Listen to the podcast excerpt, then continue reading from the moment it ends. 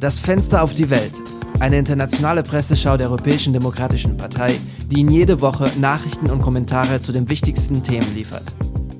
Willkommen zur 17. Folge von Das Fenster zur Welt. Heute ist Freitag, der 1. Juli und in diesem Podcast werden wir über folgende Themen sprechen. Über die neuesten Entwicklungen im russisch-ukrainischen Konflikt, über die NATO-Erweiterung um Finnland und Schweden, den Gipfel der G7-Länder und die Annullierung des historischen Urteils zugunsten der Abtreibung in den Vereinigten Staaten. Weiter diskutieren wir die besten verwandten Leitartikel und Meinungsartikel über die Frage der Abtreibung in den Vereinigten Staaten und ihre Auswirkungen auf die europäische Debatte und über den G7 und den NATO-Gipfel. Wie üblich beginnen wir gleich mit den wichtigsten Nachrichten der Woche. Die erste Nachricht des Tages betrifft, wie wir es leider schon seit einiger Zeit gewohnt sind, den Krieg zwischen Russland und Ukraine. Die Kämpfe in der Ukraine gehen weiter und diese Woche beschossen russische Streitkräfte Kremenchuk, eine Industriestadt am Ufer des Flusses Dnipro im Zentrum des Landes. Nach neuesten Angaben der ukrainischen Behörden wurden bei dem Anschlag mindestens 20 Menschen getötet, mindestens ebenso viele werden noch vermisst. Bleiben wir bei dem Thema Krieg, aber schauen wir uns jetzt an, wie dies das geopolitische Gleichgewicht in Europa verändert und sprechen wir über die NATO-Erweiterung. Diese Woche fand in Madrid das Gipfeltreffen der Mitgliedstaaten der Atlantischen Allianz statt. Während des Treffens unterzeichneten Finnland und Schweden ein Abkommen über den Beitritt zum Atlantischen Verteidigungsvertrag.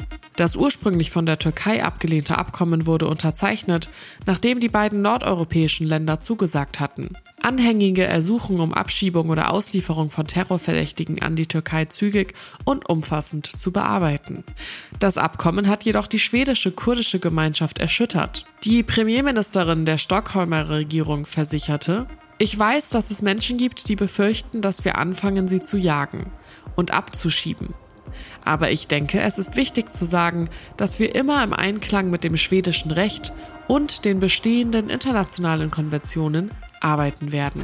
Apropos internationale Gipfeltreffen. Diese Woche fand auch der G7-Gipfel statt. Anwesend waren die Staatschefs von Italien, Deutschland, Frankreich, dem Vereinigten Königreich, den Vereinigten Staaten, Kanada und Japan. Mehrere Themen standen im Mittelpunkt der Debatte, darunter Energie, Hilfe für die Ukraine und Entwicklungsländer. Im Energiebereich wurde die Einführung einer Obergrenze für den russischen Ölpreis erörtert. Doch trotz der anfänglichen Begeisterung kündigten die Staats- und Regierungschefs lediglich an, ein Verbot des Verkaufs von russischem Öl oberhalb eines bestimmten Preises zu prüfen. Darüber hinaus haben die sieben Länder beschlossen, 600 Milliarden US-Dollar für Infrastrukturprojekte in Entwicklungsländern bereitzustellen. Der Plan zielt darauf ab, einem ähnlichen Investitionsplan in Ländern der dritten Welt entgegenzuwirken, der von China durchgeführt und als neue Seidenstraße bezeichnet wird. Die Präsidentin der Europäischen Kommission, Ursula von der Leyen, erklärte, die Maßnahme sei dazu gedacht, unseren Partnern in den Entwicklungsländern zu zeigen, dass sie eine Wahl haben. Auch heute kommt das letzte Update des Tages von außerhalb Europas, genauer gesagt aus den Vereinigten Staaten. Wie bereits in einem vor einigen Wochen veröffentlichten Entwurf erwartet, hat der oberste Gerichtshof der USA, das höchste Gericht des Landes, beschlossen, das Grundsatzurteil Roe vs. Wade von 1973 aufzuheben. Mit dem fraglichen Urteil wurde die Abtreibung im ganzen Land legalisiert. Mit dieser Entscheidung steht es nun jedem einzelnen amerikanischen Bundesstaat frei, die Abtreibung nach eigenem Gutdünken zu regeln. Die Entscheidung des obersten Gerichtshofes der USA wurde auch vom Generalsekretär der Europäischen Demokratischen Partei Sandro Gozzi kommentiert, der in einem Tweet schrieb, ein Rückschritt für die Rechte der Frauen und die Menschenrechte. Es ist eine Entscheidung, die die Gesundheit und das Leben von Frauen gefährden kann. Die ersten drei Leitartikel des Tages befassen sich mit der Frage der Abtreibung in den Vereinigten Staaten und damit, wie die Entscheidung des obersten Gerichtshofs die Debatte über dieses Thema in Europa beeinflussen könnte.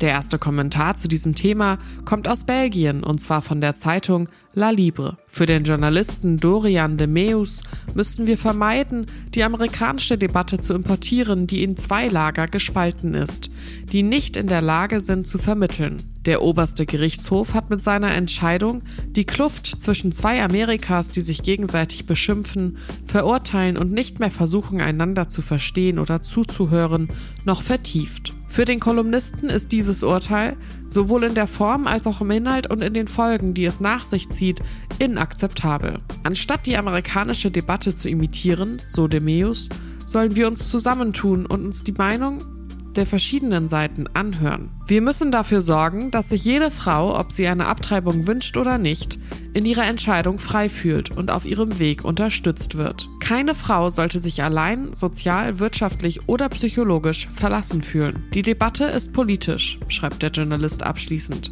Aber wir sollten nie vergessen, dass es sich auch um eine zutiefst menschliche Frage handelt. Mit dem zweiten Leitartikel entfernen wir uns nicht weit von Belgien und gehen nach Frankreich zur Zeitung Le Figaro. Für Ran Halevi, Forscher und Professor am Raymond Aron Center for Political Research, hat der oberste Gerichtshof beschlossen, die Entscheidung über das Recht auf Abtreibung wieder in die Hände des Kongresses zu legen. Letztere ist jedoch nicht in der Lage, Gesetze zur Abtreibung zu erlassen, weil der Geist des Kompromisses aus dem öffentlichen Leben der Vereinigten Staaten verschwunden ist. Die Frage wird somit in die Hände der einzelnen Staaten gelegt, was zu einer Zersplitterung des nationalen Rechts in einem so sensiblen Bereich führt. Darüber hinaus werden die Gesetze, die von den einzelnen Staaten zu diesem Thema erlassen werden, leicht revidiert werden können. Wenn sich die Wahlmehrheiten ändern, was zu einer rechtlichen Diskriminierung von Personen aufgrund ihres Wohnsitzes führt. Aber, so Halevi, der ursprüngliche Fehler bestand darin, neun auf Lebenszeit ernannten Personen, die aus ideologischen Gründen ausgewählt wurden, die Macht zu geben, das Schicksal einer ganzen Nation zu bestimmen. Der neueste Artikel zu diesem Thema führt uns stattdessen nach Südeuropa, genauer gesagt in die italienische Zeitung La Repubblica. Wie die Kolumnistin Arianna Farinelli hervorhebt, wird die Entscheidung des obersten Gerichtshofs das Leben von Millionen von Frauen unmittelbar beeinflussen. Vor allem junge Menschen, Angehörige ethnischer Minderheiten und Menschen, die in Armut leben, sind die Gruppen, die am häufigsten zur Abtreibung greifen. Junge amerikanische Frauen, so heißt es in dem Artikel, haben heute weniger Rechte als ihre Großmütter. Laut einer im American Economic Journal veröffentlichten Studie, so Farinelli, besteht für Frauen, denen eine Abtreibung verweigert wird, ein größeres Risiko, sich zu verschulden, Konkurs anzumelden und zwangsgeräumt zu werden, da viele von ihnen bereits unterhalb der Armutsgrenze leben. Doch das Recht auf Abtreibung könnte nur das erste in einer Reihe von Fragen sein. Auch das Recht auf Empfängnisverhütung oder die gleichgeschlechtliche Ehe könnten in Frage gestellt werden. In Anbetracht dessen, so Farinelli, werden die Zwischenwahlen besonders wichtig sein. Die Frage der Rechte wird für viele Wähler eine zentrale Rolle spielen. Mit der zweiten Reihe von Kommentaren des Tages wechseln wir das Thema und sprechen über die G7 und NATO-Treffen, die diese Woche stattgefunden haben. Der erste Leitartikel des heutigen Tages zum NATO- und G7-Gipfel kommt aus dem Vereinigten Königreich von der Zeitung The Times. Die Redaktion der britischen Zeitung ist der Meinung, dass die Ukraine-Krise die Verständigung zwischen den G7 und NATO-Mitgliedstaaten wiederbelebt hat. Der Westen scheint plötzlich ein neues Pflichtbewusstsein entwickelt zu haben, schreibt die Redaktion der britischen Zeitung. Im Leitartikel wird die G7 von 2021 mit der von 2022 verglichen. Im Vergleich zum letzten Jahr scheint es, als sei der Westen entschlossen, eine weltweit gemeinsame Linie zu verfolgen.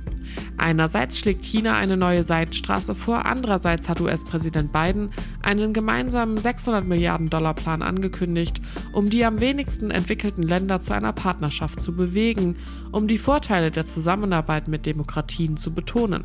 Aber machen Sie sich nichts vor, sowohl die NATO als auch die G7 sind Koalitionen reicher Staaten, die ärmere, bündnisfreie Staaten in ihren Einflussbereich ziehen wollen. Neben dem gemeinsamen Wunsch, die ukrainischen Kriegsanstrengungen und humanitären Bemühungen zu unterstützen, lässt der Leitartikel nur einen Schluss zu. Der Westen will seine führende geopolitische Rolle zurückgewinnen.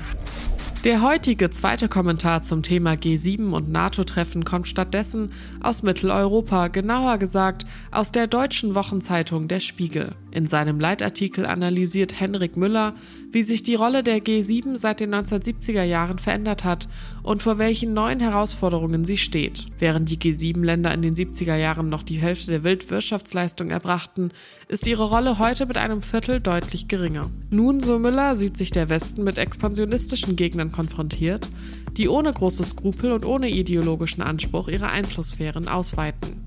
Der russische Angriff auf die Ukraine, der chinesische Expansionsdrang gegenüber Taiwan, die geopolitischen Ansprüche Indiens, Südafrikas und Saudi-Arabiens, sie alle stellen die westliche Koalition vor nie dagewesenen Herausforderungen.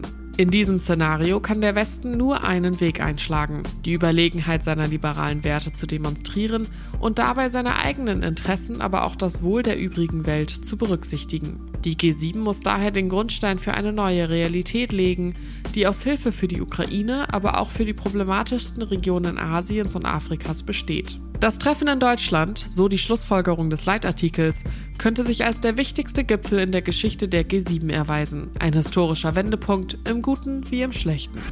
Wie man sich unschwer vorstellen kann, werden die Entwicklungen im Zusammenhang mit dem NATO- und dem G7-Gipfel auch auf der anderen Seite des Ozeans aufmerksam verfolgt. Nehmen wir also den jüngsten Leitartikel in den Vereinigten Staaten und auf den Seiten der New York Times. Laut Emma Ashford vom Studienzentrum des Atlantic Council sind die Probleme der gemeinsamen europäischen Verteidigung gerade auf die amerikanische Einmischung zurückzuführen. Ashford ist der Ansicht, dass die NATO nach dem russischen Einmarsch in der Ukraine zwar wieder an Stärke gewonnen hat, die EU aber in Sachen Verteidigung weiterhin viel zu sehr von den USA abhängig ist. Trotz der anfänglichen europäischen Dynamik kam es bald wieder zu Spaltungen, da sich mehrere Länder eher auf interne als auf externe Fragen konzentrieren. Die USA ihrerseits scheinen sich zunehmend Gedanken darüber zu machen, inwieweit ein Eingreifen im indopazifischen Raum dringend erforderlich ist, um der Bedrohung durch China zu begegnen. Dies hätte zur Folge, dass eine Krise anderswo zu einem überstürzten Rückzug aus der Ukraine führen und die europäischen Staaten auf dem Trockenen sitzen lassen könnte.